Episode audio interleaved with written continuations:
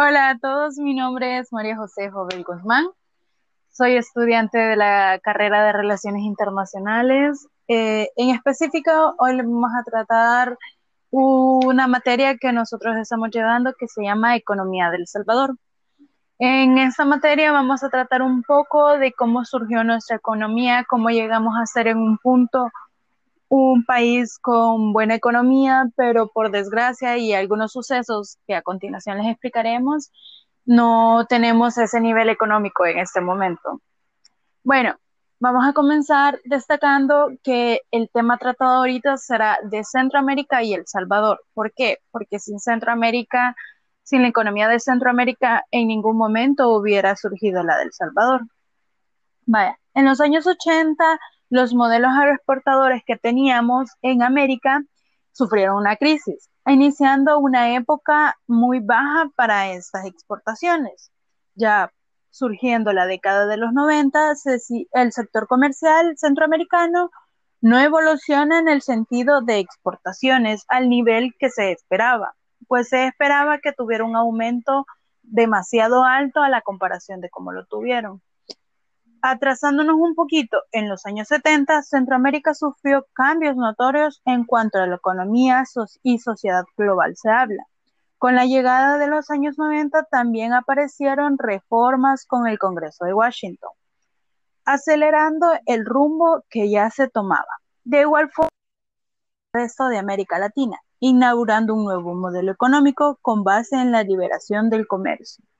O sea, hablando de que los países ya tenían un poco más de libertad de exportar e importar los productos necesarios para sus sectores, sin importar de qué sector lo trajeran o lo mandaran.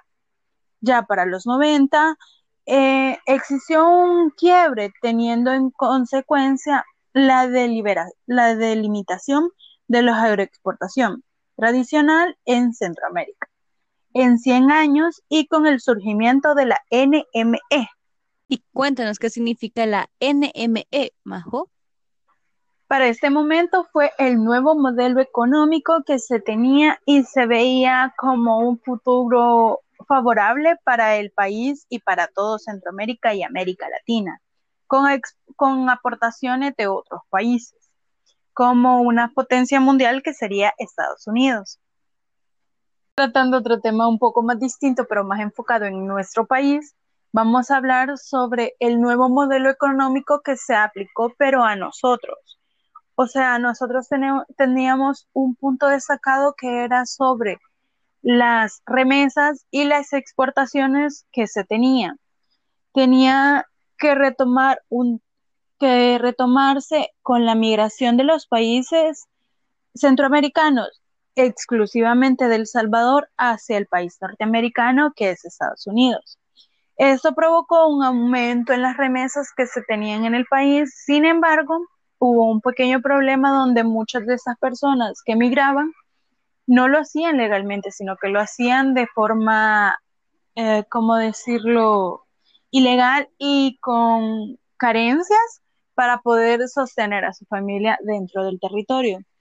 Sin embargo, poco a poco y conforme los años fueron creciendo esas remesas y fue aumentando todo lo que se daba al país, lo que ayudó al nuevo funcionamiento de la NM en el país.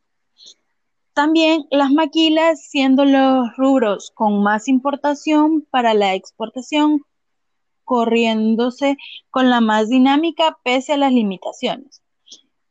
El segundo pilar de este nuevo modelo económico es la estabilidad financiera y cambiaria. Esto ha contratado con la agroexportación, ya que en la estabilidad cambiaria bajo la moderación e inflación, ya que generó positividad en la NME. ¿Por qué? Porque se creía que iba a aumentar nuestros niveles económicos para poder tener un buen, un buen nivel económico. Con las remesas familiares fue lo mismo, porque se creyó que en algún momento el país iba a tener un aumento económico. Sin embargo, a pesar de todas las remesas y de todas las aperturas de mercado que ha tenido el país, no se ha podido destacar de la forma en que lo creemos.